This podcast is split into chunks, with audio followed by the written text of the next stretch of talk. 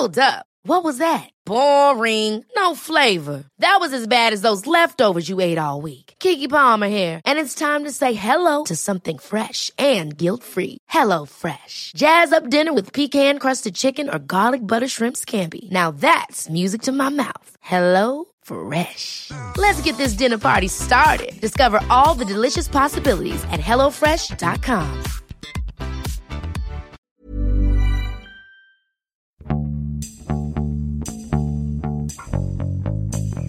欢迎收听《艺术有毒》，我是 Sammy。今天欢迎两位嘉宾，一位是文化土豆的主播张一帆，Hello，大家好。还有另外一位是 RCA 在读的艺术史博士聂小一。纠正一下，是策展史。对不起，没有，大家好，第二次来了，非常开心。所以不是艺术史是吧？策展史。策展史的。哦，OK，嗯，好。是研究策展在中国是如何出现的。啊，这是你的那个研究方向。对，嗯，好，明白。今天我首先要说，是我们三个人同时在伦敦录音，然后我们今天录的这个主角是白南准，应该算是就是大家知道他都是影像艺术之父，然后录这个节目的契机也是我们三个人都看了他。刚刚结束在 Tate Modern 的一个回顾展，应该也是他在英国最大型的一个回顾展。嗯、呃，我们三个人看完这个展览都有一个共鸣，就是说这个展览应该算是。Exhibition of the Year 这么一个年度最佳展览，然后我们都非常喜欢，然后正好也说一拍即合，可以录一下。嗯、我也发现，其实，在中文世界里，对于白南准的这个创作或者他这个人的一些信息都很少，然后正好我们也可以通过今天这个这个时间，可以自己也学习一下，然后也跟大家分享一下，就是我们为什么这么喜欢这个展览。但是也很有趣的就是。因为做 research，然后看到其实这个展览在英国本地的这些所谓的文化也好啊，或者是艺术领域的这些 review，其实都并不是很好，很多人都给了五星满分是三星的这个评论。嗯，呃，我们才发现原来我们三个人是对于这个展览是一个少数派，这么喜欢。然后我我刚才在想，因为 Sammy 告诉我，普遍风评没有那么好之后。然后我又看了一下他刚才发给我的呃 Guardian 的对 Guardian Jonathan John 的文章，然后我在想一个问题，是不是因为其实是有一个这个偏差在的？就是在像我的话，这是我第一次看到白南准作品的实物，嗯嗯，而且是相当于是一个从早中后期比较丰富、很丰满的这么一个展览，是哐哐哐砸过来，对。对我来说，就是我觉得这展览太好，但很大程度就是因为他作品好。但是去看这些评论的话，会不会是因为他们其实已经对白南准的作品的好已经是有认识的？没错。所以他们在评论的其实是这个展览的传递效果本身。嗯、对，对我觉得这个是。有很大的大家的起点不同，对对对，所以我们站的位置很不一样。而且他们评论的是这个展览，那我们其实喜欢的更多的是这个艺术家的作品，所以可能大家的那个角度确实不一样。嗯，那我在想，要不要我们先开始，就是跟我我还有一个补充的，嗯、就这个展览是呃泰特和五家全世界其他的和另外四家联合办的，所以其实在芝加哥、在旧金山。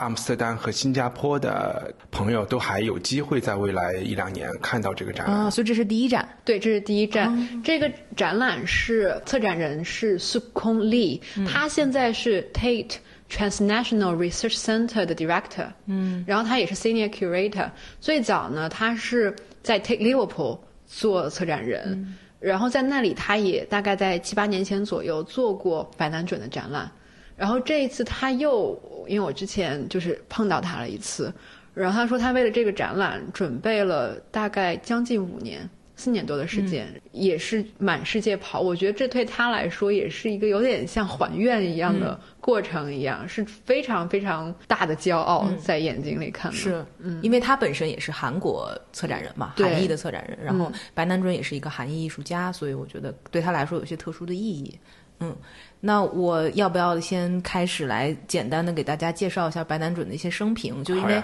我会怕可能听众对于白南准这个人了解并不是很多，我们就从最开始他的生平开始讲起啊。嗯嗯、然后小易帮我补充一下啊，就是白南准是、嗯、他其实已经去世，他在零六年就去世了。他是一九三二年出生在韩国首尔，然后之后因为朝鲜战争的原因，所以和家里人一起逃亡了，逃到香港去上了高中，在香港中学毕业之后又去了日本。本，在日本定居，并在东京大学学习了传统的美学啊、古典学等等，音乐好像也有。然后五十年代末的时候，他又去了慕尼黑，在慕尼黑大学学习音乐史。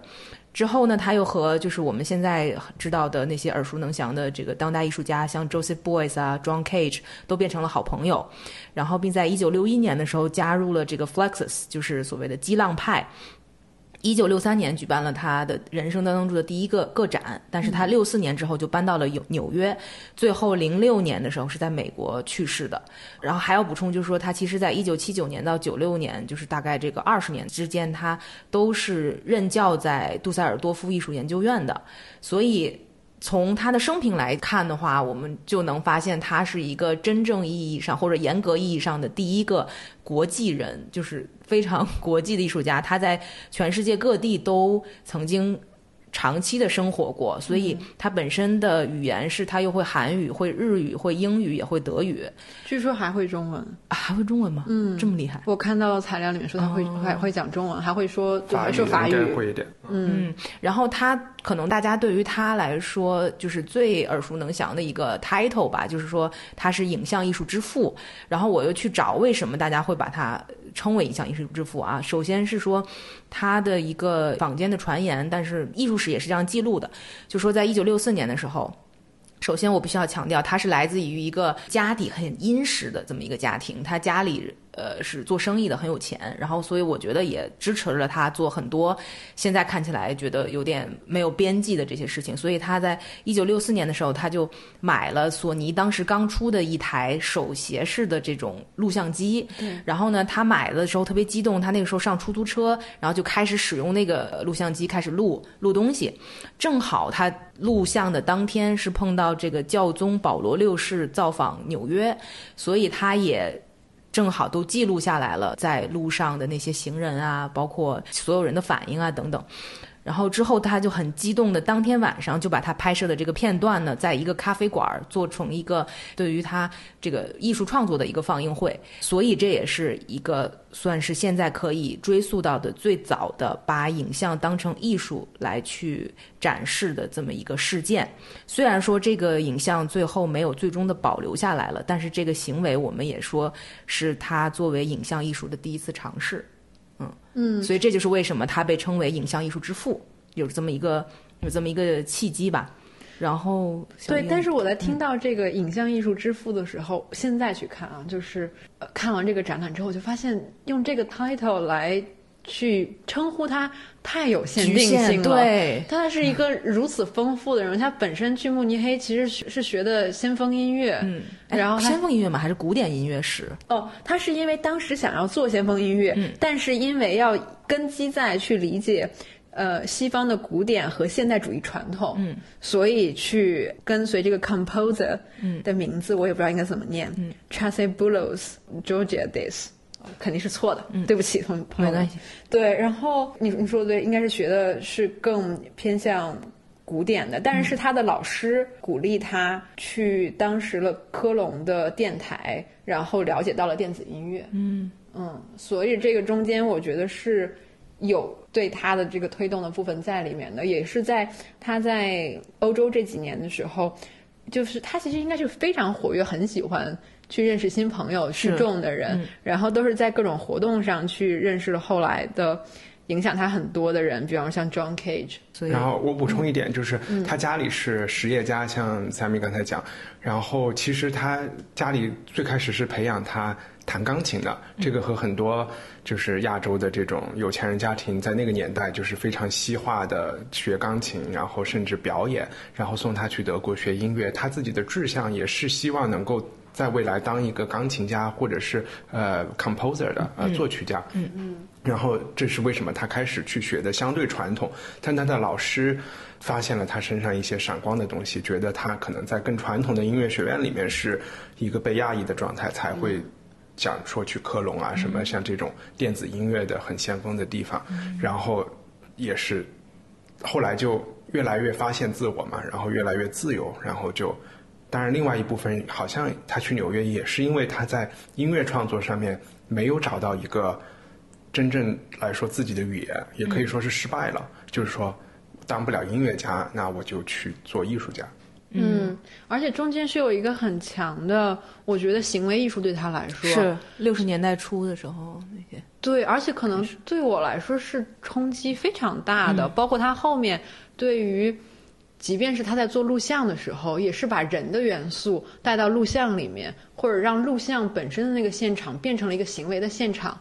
或者他在在后面做这种全球一起串联的时候，也是一个很很大的行为。就对我来说，可能去理解他的话，行为艺术这方面反而变成了一个更重要的一个线索。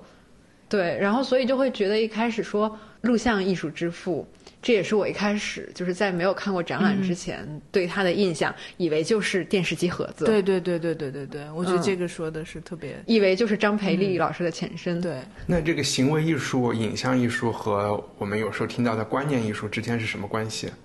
嗯，很强的行为也是被拍下来的嘛，你看到的，对对对，溯源不同，我觉得是这样。就是如果真的要给一个比较明确的，就是区分，我早期行为艺术有很强的关键性，因为他们本身其实是试图用行为去让人很多时候意识到一些自己存在的环境当中，或者一些在影响到自己的，或者是两人关系当中一些很基本的境况的一些行动。就比方说小野洋子小野洋子 Yoko Ono，他有一个作品在呃应该是六十年代早期的时候，就是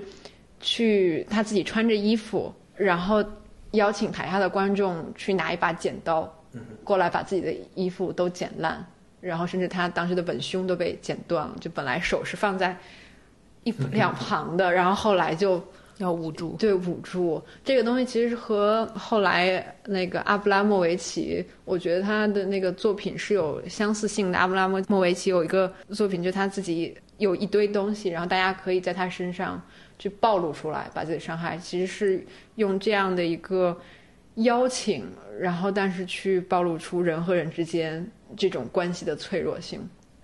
我觉得这个是本身其实有很强的关键性，但是他把它放到了一个现场里面，嗯哼，嗯，然后当然，但是在行为艺术里面也有很强的争论，就是行为艺术到底是不是可以被嗯重复的，嗯。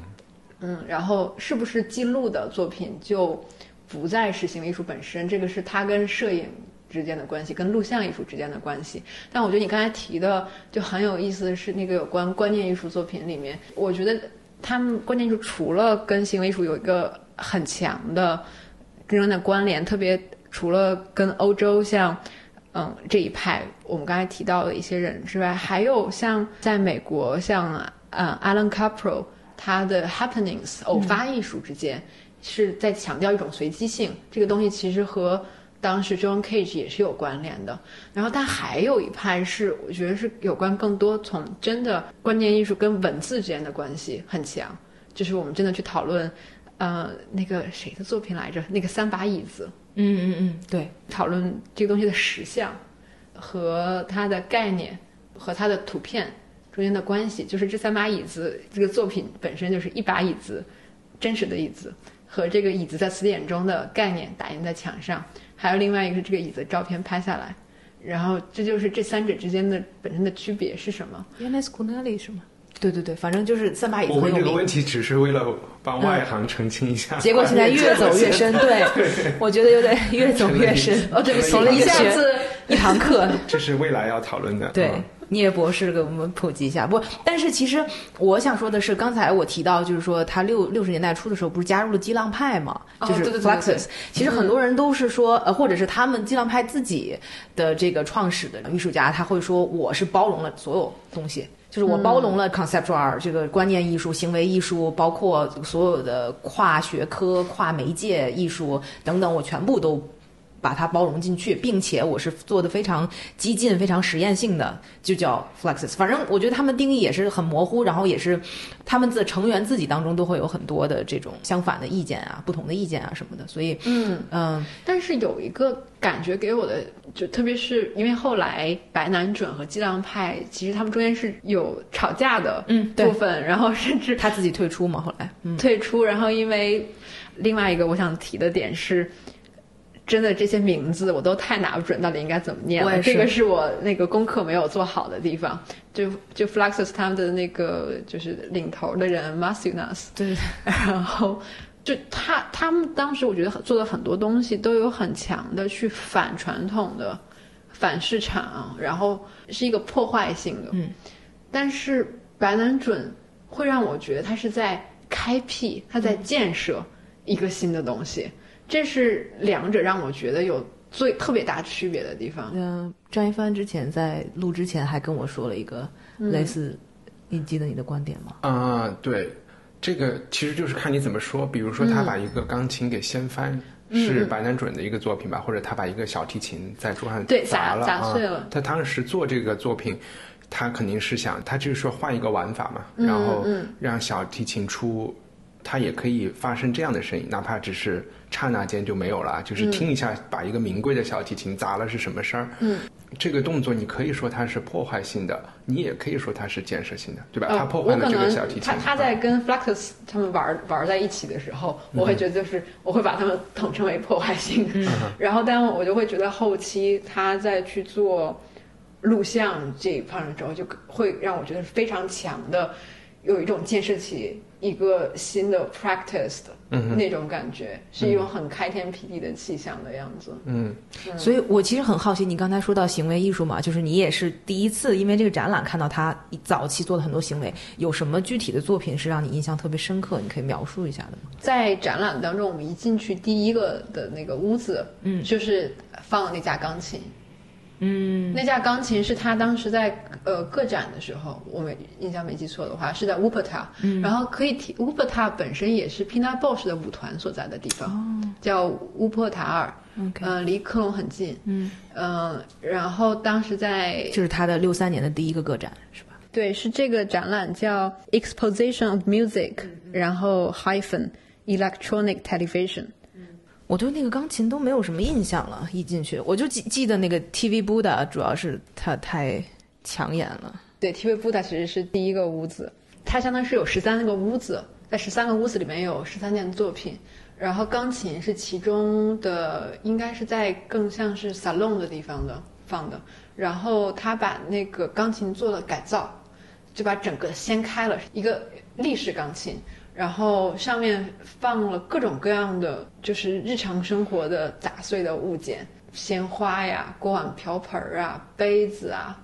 然后铁丝啊，然后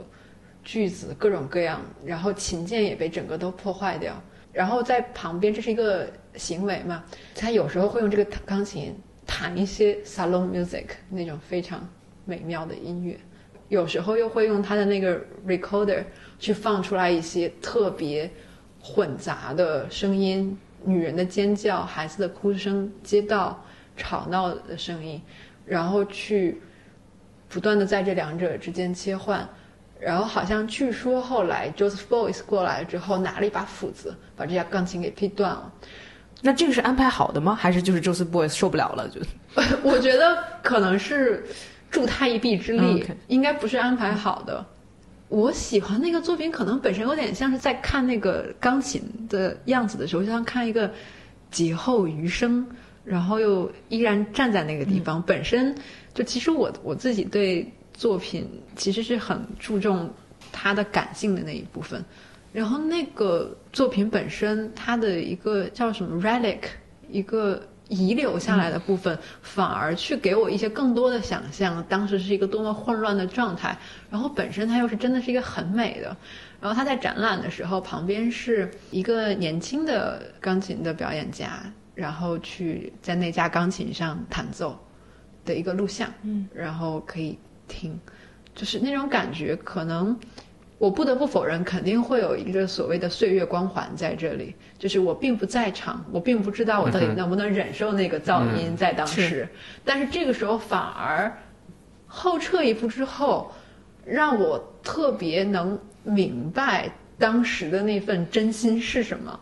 嗯，但这个有可能是因为整个作品，包括从一开始那个房间进来的时候，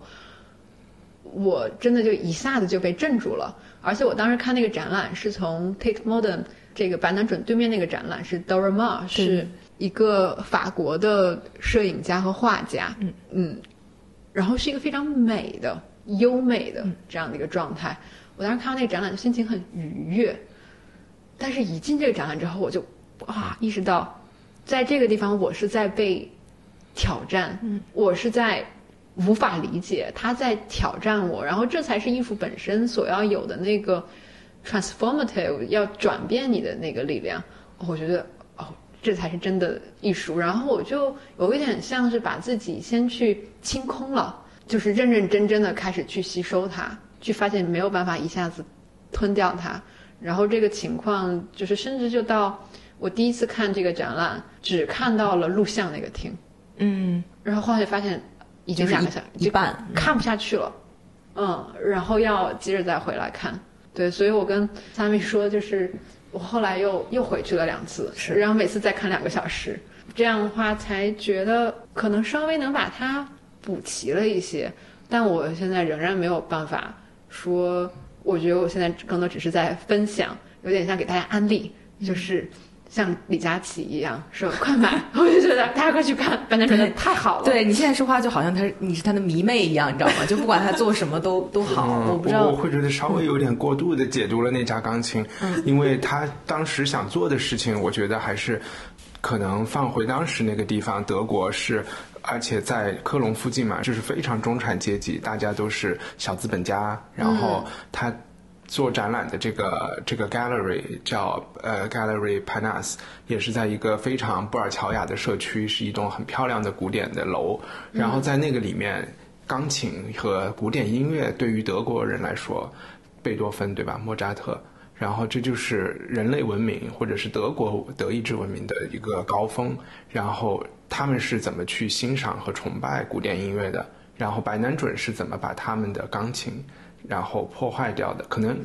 我觉得在那个程度上，他就是在做一个坏孩子、一个挑衅性的一个事情啊。后面的美可能确实来自于岁月光环，就是白南准当时肯定不希望来的人在那儿体会到一种美，因为。我们知道，那当时那一场展览最骇人听闻的事情，不是他的任何展品，所有的艺评谈论的都是在一进门的时候，对，有一个像《教父》里面有一个码头，它其实是砍了一个牛头，这是一个朝鲜族的一个一个萨满，对，是一个他们的传统中有的事情，但是放到了放到了这个 w a r p t a l 那个地方，就大家就会觉得这是。一个特别，好像还有很多蚊子在飞。它是放在外面的，主要是就一进口，一进口有一个一个类似于小小的这样一个拱门的样子，然后用绳子就是把这个牛头拽着，然后它就在这个。门中间，所以你必须要甚至要侧身挨着它这样进来。嗯那，我觉得你刚才提的很对，就是它整个是一种想让你感觉不不是他想让你，而是去的人觉得这是一个屠宰场，这是一个这是一个亵渎。嗯嗯嗯，我其实看那个展览的时候，非常强烈的让我想到了九十年代邱世杰老师他们做的后感性。嗯，是的，对，就是那种。非常强的，就是并不在乎具体的细节是什么样的，而是一切都在一个进程当中。我觉得我有可能也是一下子想到那个东西，就想到的，对我来说就是那个中心事件是那个钢琴了。嗯，但是其实如果现在让我去仔细回想的话，的确花了更多的时间。嗯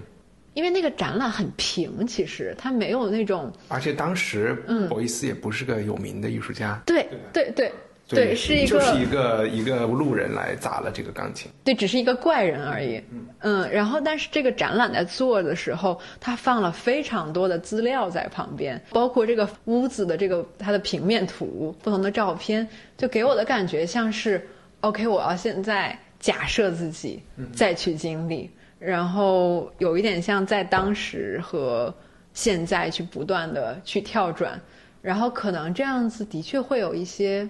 我在失去我自我，甚至有一点像像相怨一样。啊，想多了就是。对对对对对对，是的。所以行为艺术这边，其实我觉得也是后来张一帆提醒我的那个作品，我觉得也是挺有趣的。就是他拉着一个小提琴，像遛狗一样的遛那个那个提琴，然后走在街上。我怀疑他看过 Paul Klee 的那个 Paul Klee 说，呃，Take a line for a walk。啊，啊，这个事情这个动作肯定当时那个谁也有跟龙虾去遛龙虾嘛，那个达利吗？达利那个时代的人遛了龙虾回去，回到家里就把龙虾放在那个电话机上面，然后拍了一张照片，嗯，流传下来，就呃这些都有可能。他当时还是希望通过拽那把小提琴。在马路上发出一种声音啊，而且他还挺在乎，他还还就得买古时候就是手工手工雕雕的，不能买 Made in China 这种胶水粘的。他说声音是不一样的。他还曾经还有一个版本的这个表演是用四个人拖四个小提琴在路上走。他说这是一个四重奏啊，然后就还是挺幽默的，嗯，挺幽默的一个事情啊。说到幽默，其实就是可能被大家更更让人熟悉的他的作品，其实就是他把那些电视机摞成一些机器人的形状啊，或者是他把电视机摞在一起形成了一个什么 jungle 啊，就是那种 garden 啊那种感觉，那个是可能在所有人的印象当中，一提到白南准会第一个浮现在眼前的那些。那些形象，而且这个也是我，嗯，因为要录这期播客，所以和几个艺术家聊过这件事情。我就在问白南准，对于你们这些年轻的影像艺术家来说，有没有影响？他的影响是什么？或者你们在学校里头学的时候，老师是怎么去想他的？嗯，然后大部分的回答就是说，其实并没有太多涉及到白南准的作品或者他这个人，只是有一些图像性的这种学习，或者是给你看了一下他的资料什么的，但只都是很视觉性的，所以。他觉得，嗯，白南准对于他们这一代可能九零左右的这个艺术家来说，他是一个他们老师会去学习的。就比如说像张培丽啊，然后或者是杨福东啊，就这个这个年代的艺术家会去学习的这种呃榜样吧，或者他们的先驱。然后，而他们学习白南准的东西，大部分也都只是他的形式。对，我觉得在八十年代，中国没有足够的文献让他们去理解背后的东西。没错，所以我们就会看到很多我们现在如果看八十年代、九十年代的最早期的中国录像艺术，很多都是用了，就是采取了白男准这种把电视叠加成一个什么形状，或者是拟人化的这种。方法，但内容是完全不一样的了啊！所以我觉得白南准对于中国的可能录像艺术来说，它的影响就只到了这一步，没并没有太多对于它的深挖。然后包括我也去找很多关于白南准的文献，我希望去找一些中文的资料，我发现非常非常少，只有台湾有一些，嗯，别人发给我，台湾有作家就是有写过，但是都是篇章很小的。嗯，所以我觉得确实白南准在。中国的影响是很少的，嗯，但是我觉得他真的又很容易被理解。就我说的那个容易是，可能因为我是中国人，然后他作品当中的对于禅宗的影响受的非常大。嗯，然后从一开始我们一进门那个作品，那个 TV Buddha，还有 TV Candle，嗯，那个你可以先描述一下这两个作品吗？我很喜欢 TV Buddha 啊，那那你就你先来。TV Buddha 就是一个呃一个佛像的雕塑，然后它离它两三米之外摆了一个电视机，这电视机上面有一个摄像机，摄像机在摄这个 TV Buddha，然后这个形象就从这个电视机这儿就展现出来了。然后你会发现这是一个现场的东西，因为我跑到那个 Buddha 的背后去一站，你自己就出现在了这个屏幕里，然后就有一点 photo bomb 这个这个场景的感觉。而且你还发了一个发了一个自拍，然后觉得特别特别开心。然后呃，我这这是对他的描述吧啊，然后你你讲我我然后我我补充一下，因为他在 TV Buddha 里面用的那个电视机是一个。非常可爱、很好看的小巧的白色的，然后又是一个圆形，然后屏幕又发蓝，就是一个二极管的这种电，就是老电视机吧？啊，好，出现了专业词汇“二极管”，这是文科生不懂的地方。然后，但我就这也是可能今天我去看这些展览的时候，会抱着一种就会觉得这东西好有意思。然后，但是他们是用用一个非常。简单的逻辑去把它构出了那个循环，其实是逻辑上很简单，然后但放在那个地方的时候又又特别的，就是有力量，就是佛的这个内观，要观观自我，然后再去把它放到今天我们去看电视观看的那个里面，嗯，对，然后就是会让我觉得，哦，我我现在去说这些，我甚至也不能够总结到一个特别强烈的、明确的 point，但它是反过来去把很多的境况的基本条件，然后让我去有意识到这件事情了。我不知道跟你的你你为什么喜欢他这个作品？呃，有两，一个是现场的原因，还有一个是后来通过阅读，然后再明白的原因。现场的原因是我看了，在这之前，在文化土豆有一期录了一一期节目，是讲自我意识的，然后我们是聊了一个一个哲学家的书，然后他其实就用了所谓的一个 feedback loop，也就是说，类似于这样 Zen Buddha 的这个这个装置的这个形式来讲。我这个东西可能是一个幻觉，他是讲我是一个怪圈，就是你的自我意识，就是因为你看到镜子里的你，或者是然后在你童年的时候不断的加强这个意识，然后就像这个佛坐在那儿看久了以后，这个佛哪怕是这个雕塑，心里可能就出现了一个他自我的形象。我当时是觉得啊，这个和我当时看到那个书。特别像，然后再加上在背后拍自拍的这个乐趣，嗯，让我觉得这个作品又简单，然后又能和我自己的经历，比如说你是和禅宗的经历、自观这这些概念发生了联系，嗯，就蛮有趣的。当然，我相信任何一个中国人看到一个佛，可能都会有不同的想法。后来我看了以后，我觉得这个是，嗯，白南准的作品里面一个很重要的一个他的。想法就是他受一个叫 cybernetics 这么一个，我不太知道中文是怎么翻译，但它肯定不是跟互联网讲的这个 cyber 没有关系。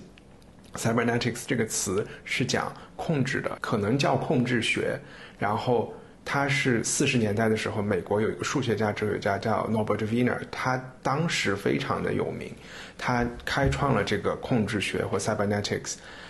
好像中文一般翻译成控制论。控制论啊，OK，那就是它这里面，因为控制论最开始的想法，它是始于二战的时候，美国需要研究出一种地对空去击落德军的战斗机的一个这么一个东西。那怎么自动化这件事情？我们怎么让就是一个自动化的机器去做这件事情？就好像比如说。我要去拿这个杯子啊，就是我这个人要去拿这个杯子，我眼睛看着我的手，然后还没有摸到，我就再朝前面伸一点，还没有摸到就再朝就行了。那这个机关枪或者是高射炮在打飞机的时候，它也是我可以朝这儿打一个，没有打到我就挪一点，我就再打，还没有打到我就再挪一点，好像是在编程一样的做这个事情。嗯，这是最粗浅的理论啊。然后这个控制论在这个里。因为它有一个这个 feedback loop 嘛，所以这个电视的这个佛像，这个叫什么布达增布达 TV 布达 TV 布达这个作品，其实就是形成了一个一个 feedback loop，一个闭环。对对对，一个视觉的这么一个闭环。所以我觉得他也有想讲这一层意思在里面。嗯。然后，当然这个控制论发生到后来，就是说我们人在做事情的时候，脑子是一个神经电路嘛，然后。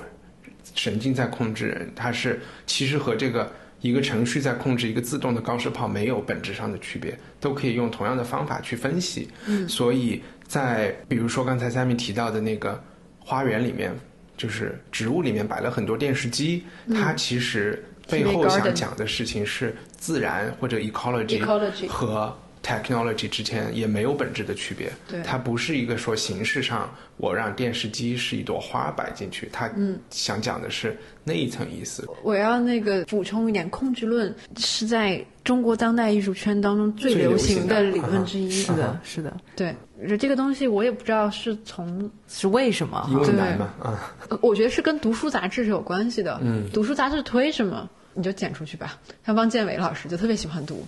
这些，然后跟科学啊有关的东西。但是艺术九十年代的中国的这个知识分子、知识分子流行的这个，但是汪建伟是一个特例，我觉得你你也找不出来后边有任何其他的艺术家会对控制论的概念这么这么有把握去讨论的。其实我觉得也是，嗯。然后其实对我觉得你们两个人说的特深。然后我当时看了这个，我就说哇，这个展览年轻人一定都能看，因为那 TV 不打一看年轻人就觉得这就是 YouTuber 啊，就是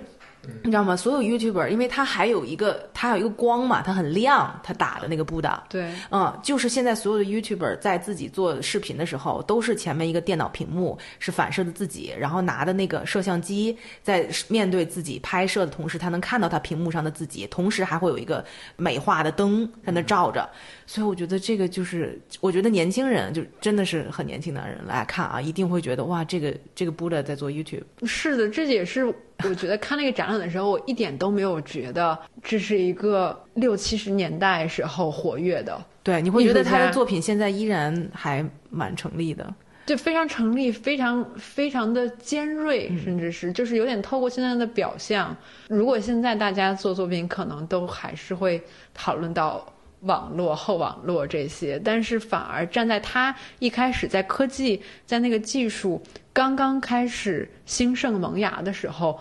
反而他似乎能够能够看到更本质的东西，然后把那些可能性都揭示出来。这是我觉得他很有意思的部分，特别是之前提到那个 Tate Modern 他们拍的那个片子，说他曾经五次预言过。我觉得这何止五次呢？五五次预言未来，嗯，嗯对，就他其实是把所有的可能性，就是都，甚至有一点要穷尽他的感觉一样，把所有都摆我觉出来了。得这里边的原因有可能，其实往往我们会发现，在比如说摄影早期之前，我也跟 Sammy 说过，就是你就会发现那些摄影师已经把可以做的事情都做完了，嗯，后面的人好像做的也，你再去看一个二十年代、一十年代甚至十九世纪的人做的这些摄影艺术，都觉得哇，已经够好了。就我觉得在比如说技术方面，在二就是二战的时候，我们才通过英国人要去破解这个密码，才发明了电子计算机这这种概念嘛。就是那经历过一个东西初创的人，他会更明白这个东西的本质是什么，因为他们目睹了一开始是两百个人在那打算盘，然后突然发现我们有机械的计算机，我们可以怎么打孔。但是我们还是人在打孔，把这些纸片放到机器里。但是后来可能又通过了进一步的提高，它逐渐逐渐的自动化，所以经历过这个技术成长的人，他就特别知道这个东西是从哪里来的，本来是要解决什么问题，他帮助我们做了些什么，他又提出了什么新的挑战。反而如果一个今天的人去接触技术，他看到的是产品层面的，我要一个三星还是要一个 iPhone，、我是要对吧？他不会想太多背后的东西。但是像我们都是经历过不同电话的人，我们就会知道这个 iPhone 的前世今生是怎么一回事。你对它的理解肯定是要更啊引号深刻一些的。嗯，这个和我最近读到的一篇文章，就是说今天我们对世界很多时候的不负责任，是因为太多的知识都被打包进了这个黑盒子里面。世界对我们来说是一个各种各样的盒子，我们都是把它当产品去使用，它只服务于我们的需求。我们从来没有试图说去理解这个机器它的需求是什么，它为什么会存在。就这个东西其实有点像去理解另一个世界一样。嗯，如果我们花更多心思去理解他的逻辑是什么的话，可能也会会知道这个世界不是这么完全由着我们自己的。而且其实白南准应该还有其中一个很大的贡献，也是他跟这个 technology，就是他是第一个把技术怎么说呢，就是带入到艺术创作当中的艺术家吧。而且他也曾经说过一个，他在接受一个采访的时候，我觉得他也是有传统那种东方人很 modest、非常谦卑的那种、那种说话的方式和做人态度。嗯。他就跟人家人家就是说啊，你看那是九十年代的一个采访，那他就说你你已经是这个影像之父了，你最早就开始用影像做艺术，然后你已经做了这么多事情，等等等等，你就问他你怎么怎么这么厉害，反正类似这种啊一个很 stupid 的问题，然后他就说你一定要去做艺术的时候，你要想我去做很多别人做过的东西或者同样类型的东西的时候，我是跟很多人在竞争一个一个跑步比赛，但是如果我要想当第一的话，我一定要去参加那些。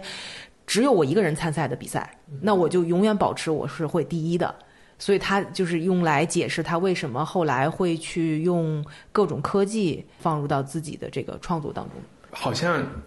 因为他他当时就有预言过说，手机未来会有一千种应用，然后一千种 apps，对，可以做很多事情，然后除了打电话等等等等。那这些，我觉得他是然后刚才我们讲的控制论里面讲机器的逻辑，比如说现在聊人工智能和我们自己有很多相似的地方，他就认为人、自然、技术、科技、机器人是一样的东西。他去做那个，他把电视搭成一个机器人，并不是为了做一个电视的作品，对吧？那电视不是核心，他是把电视作为当时的一种很高科技的东西来做了一个，希望把它人性化吧，嗯，然后让人能够意识到。你和他之间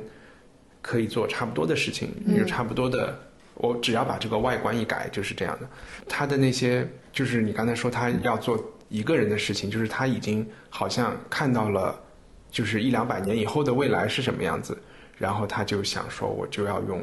那样那个时候的语言，那个时候的方式来来做艺术品嘛？对，这样就可以超前的在这个 race 里头保持第一。包括他七十年代的时候就已经预言了 Internet 嘛，也是那个 Internet，然后还有 MTV。对他 Internet，它是信息高速公路这句话叫 Electronic 呃 Super Highway。对 Super Highway。然后这个名词也后来被用在了就是很多有关 Internet Art。嗯的展览当中，包括像嗯前几年 Whitechapel Gallery 里面是 Omar Cloif 他策的一个展览，是就是大概一个 survey 从九十年代到现在了，就直接用的这个名字。嗯，然后它也是其实是白南准的一件作品，这次在泰特没有展，是当时原来在最早应该是达拉斯吧，我没有记错的话，在美国的一个 Art Center 是 commission 他。做作品，因为他到了美国之后，意识到自己做现在作作品是没有办法单打独斗，一个人关在 studio 里面做出来的，所以他非常非常善于就是去抓住资金呀，然后或者是呃各种各样的机构的支持，呃，还有就是有跟各种的 technician 合作，他是一个非常好的合作合作者。嗯，当时他做的这个 electronic super highway 大概。这个作品呢，就是在前面第一层是一个用霓虹灯做的空心的世界地图，就是有各个洲际的边界。然后第二个就是是美国地图还是世界地图啊？我看到一个图片是好像像美国地图，当然也可能有个世界地图的版本。诶啊，对不起，research 没有做好。然后但就大概第二层是那个很多 TV box 垒在一起的墙，然后再是里面的内容。我为什么说美国呢？是因为这是。美国高速公路嘛，是世界上第一个高速公路网，所以有这个意向在里面。所以他在讲 Super Highway 的时候，把这些电视机盒子摆在后面，可能对于美国观众来说更成立一点，因为已经存在一个公路网。对，这样这样是讲得通的。然后呢，还没有介绍完那个作品。然后还有就是里面的录像，嗯，然后录像大概也是就是有点像后面他做的很多东西是各种各样。就是什么跳舞啊，然后广播节目啊，然后所有这些东西连在一起，就是这么。然后这个当时在这个 Art Center 呢，是面对着街道的一个橱窗，所以是你走在外面的时候，也就会看到这么一堆电视机，然后这个霓虹灯，然后去看过来，其实是一个非常吸引。人的一个 campaign，就我看到的非常多的坐标，特别是后来看到录像部分的时候，就觉得其实是非常容易看进去的。它的配乐啊、剪辑，哦，我知道我为什么要说这个了，是从 MTV 开始说起来的。嗯对，就是我觉得它的非常多的形式是非常的，一个是预测了未来，但同时它并不是说是一种非常高高在上的，或者是那种很干的。那种语言，而是我要进来玩儿这件事情，所以他是把非常多的乐趣给揭示出来了，就其中的东西，这个对我来说是特别有意思的部分。就是它的那个视觉上来说，它的很多东西就是，呃，霓虹灯、夜总会、红灯区对，是一个对普通人来说非常友好的，就是感官刺激很强，嗯。对对对，就这个是让我觉得他其实很像是一个通俗，就是 pop culture 的一个这样的创作者。嗯，是的，嗯。其实我觉得这个展览里面，当然你说的这个作品没有在这个展览没有展出嘛，嗯。但是其实他就这个是他这系列作品的一个一个引子吧，开始，然后之后他。我觉得展览里最喜欢的，我不知道大家有没有共鸣啊？就应该都是八十年代他做的这种全球连线的，就是 live streaming 的那些作品。他曾经八四、八六、八八年三次做过全球连线，然后可能有最多一次有 forty million，就四千万的这个嗯人在线看它是整个国第一次可家的。能比八四年还要早，有个叫 Global 还 Groove 的，啊这个好像是七十年代就做了。对，所以就是我我不知道有没有大家有没有共鸣，对于那个展览里这一系列的作品，就是这种 live stream，就是、嗯因为这个就已经刚才讲的这个，比如说举一个例子吧，就是八四年做的那一次，那个作品叫《早安，奥威尔先生》，对吧？Good morning, Mr. Orwell。对，Good morning, Mr. Orwell。这是一个应该是纽约、旧金山和巴黎，这反正是美国两个城市，法国一个城市的第一次做的卫星全球连线。今天我们听起来好像，当然就卫星转播，我们可以把一个地方转播给全世界，这是没有问题的。但是他做的这个尝试是三个地方，他们在同时就有点像春晚，我们有一个上海场，有一个北京场，是啊。但这个尝试在他当时做，在技术上，他其实就是把，比如说所谓的这个 information superhighway 信息高速公路给放到实际中嘛，我们来实操一次，有没有可能让几个电视台，然后做一场综艺是跨大家说话是跨时区的，大家甚至的舞蹈语也是跨时区的，然后是同步的，然后让全世界的人都能看到，所以这个就已经，你说它是艺术作品。但是对于电视台的工作人员来说，它就是一次演习，一次军演，没错对军演习。而且我当时都很难，因为它每一次的时长都大概还蛮长的，嗯一个小时或者是甚至超过一个小时。然后我当时看那些的时候，我知道这个这一系列的作品总共有四五次吧，这样嗯子。然后我们可能每个人都至少在那个屋子里花了两个小时的时间去看。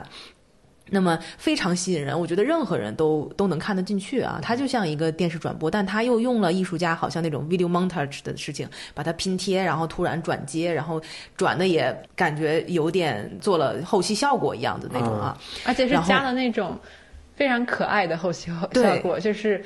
那个图片突然变得悬空，然后转转个弯，然后或者扭一下，对，然后就会换到下一个，然后并且他邀请了很多很多明星，很多大明星在里面参与。还有。崔健，对，所以我当时 David Bowie 啊等等啊都曾经还有参与，坂本龙一还有 Joseph Boys，就是我们能想到的现在非常出名的这些人都在里面。所以我当时看的时候，我展览出来我都不敢相信这是他去算组局的这么一个人吧，去把这些人全部都请来，然后让他们表演。包括八四年那一次，他是。有一项命题作文一样，就是说你要根据奥威尔的这个《一九八四》这个小说来为我去创作一个什么作品，然后在这个 这个连线的时候来表演。他甚至给人这样子的命题，等等等等，我都不敢相信。我一直以为是这些每个国家的电视台自己有一台已经准备好的节目，只是他正好去把它们连在一起，同时播出而已。我后来第二次去的时候，我才知道，哦，原来这全部都是他专门自己去做的。所以这件事情让我觉得实在是太厉害了。因为我们可能一般的观众看他作品少，第二就是看他作品大部分都只能是在一些博览会啊，或者是一些美术馆的 permanent collection，可能有那么一两件他的作品。嗯，嗯，看到他这样子的大型的，一起看他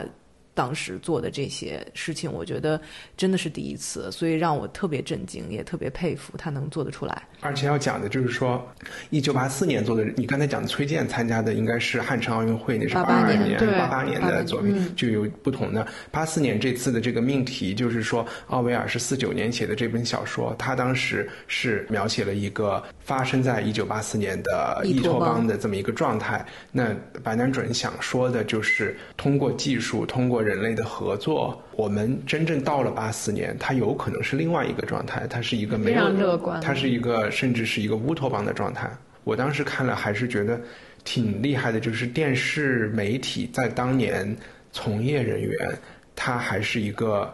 呃比现在。来说，我觉得会是一个更精英的群体吧。他们都还愿意能够和一个艺术家来做这样的尝试，因为大家看看现在的元旦晚会是怎么搞的，你不可想象好几个国家的中央电视台会被另外一个国家的艺术家让他来统筹这件事情。他一直很谦卑的说，他只是一个组局的人，所以他在那个整个影像最后结束，他的只是他的 title 是一个 coordinator。嗯，然后他也说，他必须要用这样的身份，才能更好的去劝服别人参与这个项目，因为他不想让别人觉得你是在为我站台。对对对。然后，但是我依然很震惊，他怎么请到那么多大牌的明星？我就看到 David Bowie、坂本龙一和崔健三个人是在同一个视频里头交叉着存在的时候，因为这一次是这88个是奥运会开幕式嗯之前的一个电视转播，所以它还是够够曝光量是够的啊。OK，对我就觉得这个组局的能力太厉害了，然后包括我也很惊叹，就说他得花多少钱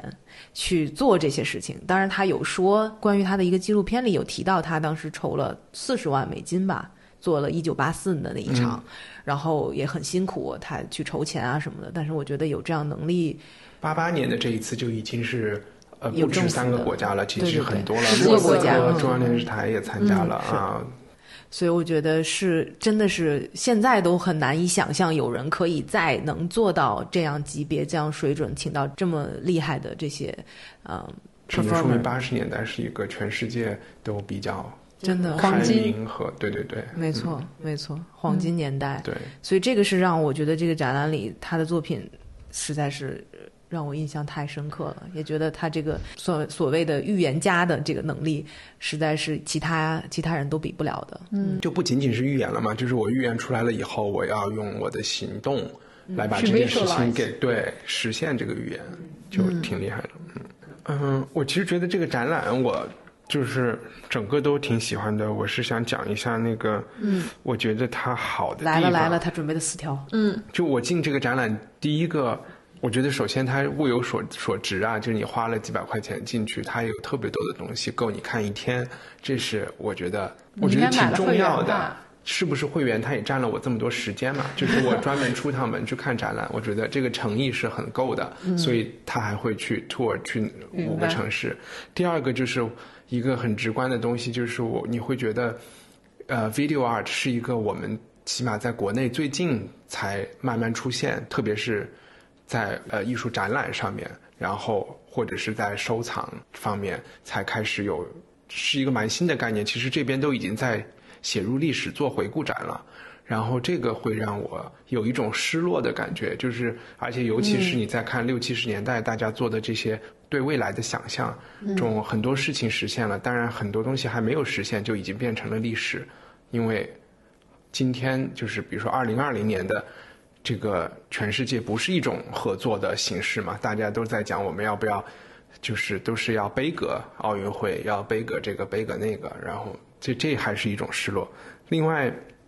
我会觉得，嗯，展览里的很多作品，就像刚才讲的那个呃 TV Buddha 一样，它是一个参与性很强的，就是你不需要特别强的艺术史背景，嗯，你都可以去和他有对话。我觉得这个也是一个挺好的。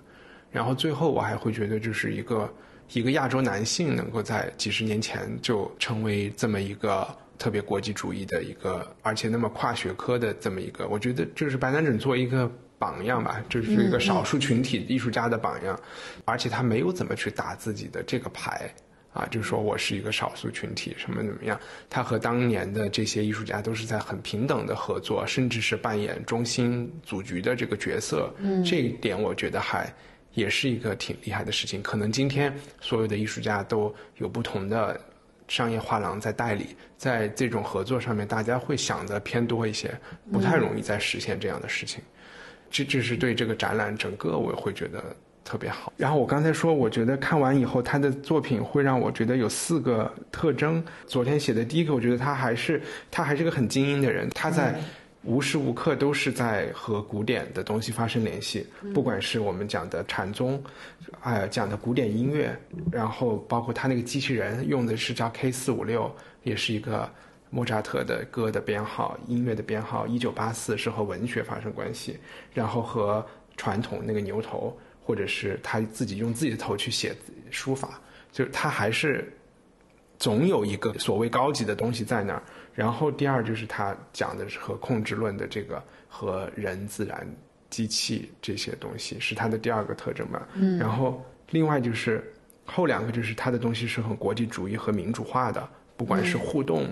还是说让不同的人在一起合作，然后还是说没有那么强的门槛，它的那个视觉上的语言是比较光鲜的，或者是比较比较像 MTV 的这种东西。然后最后就是我觉得它是一个，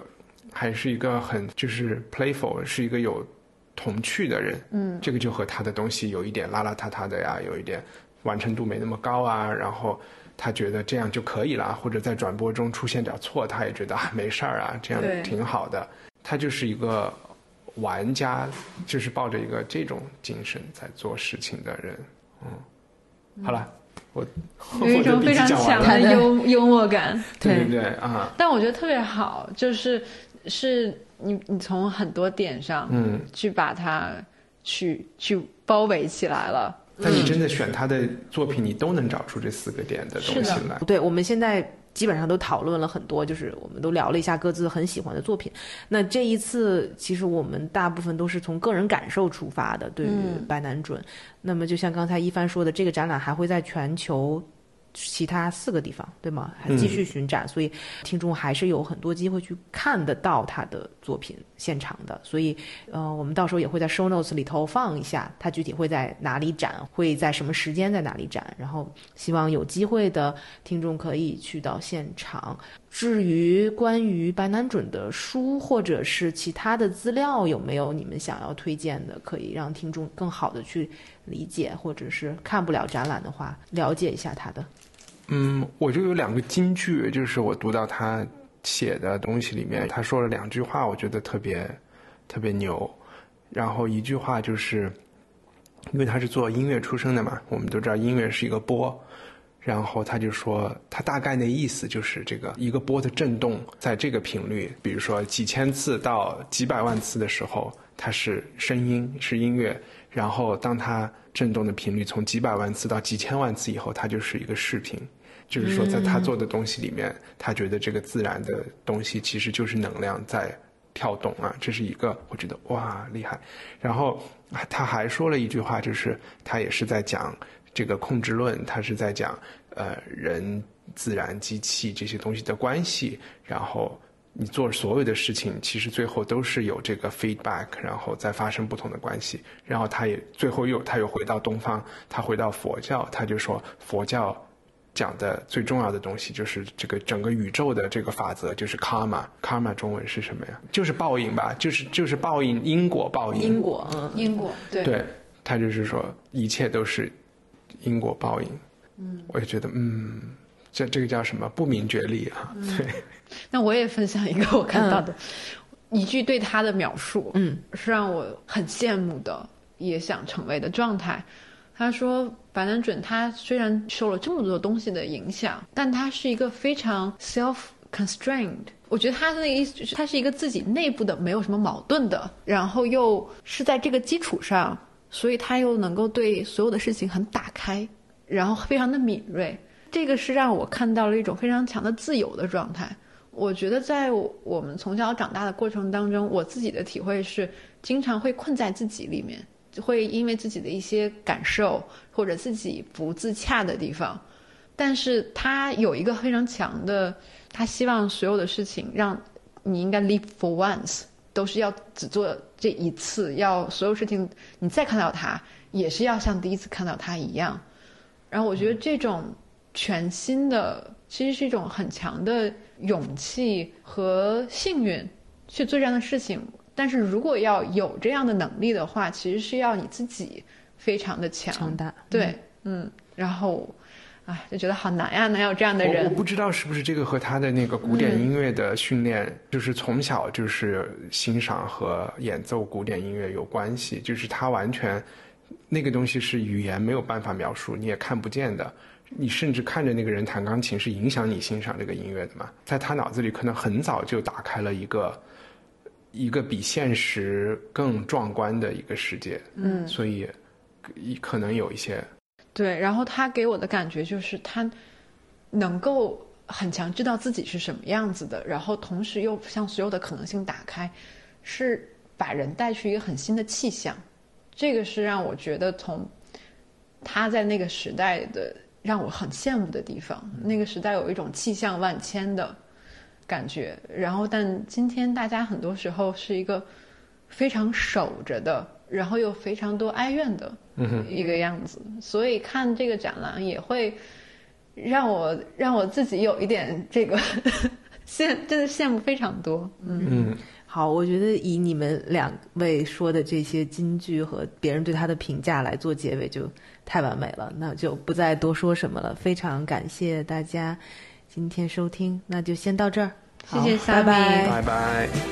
感谢收听《艺术有毒》播客，这是由两位艺术从业人员主持的艺术读书跑题节目。我们的节目可以在 Artist Poison 官方网站、苹果播客、Spotify、喜马拉雅。网易云音乐以及荔枝电台收听，我们在微信官方公众号和微博上准备了更多与节目有关的信息，您只要搜索“艺术有毒”，读书的“读”就可以找到我们。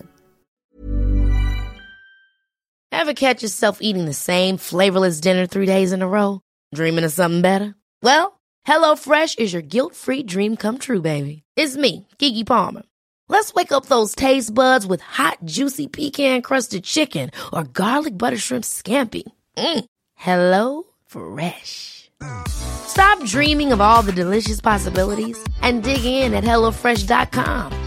Let's get this dinner party started.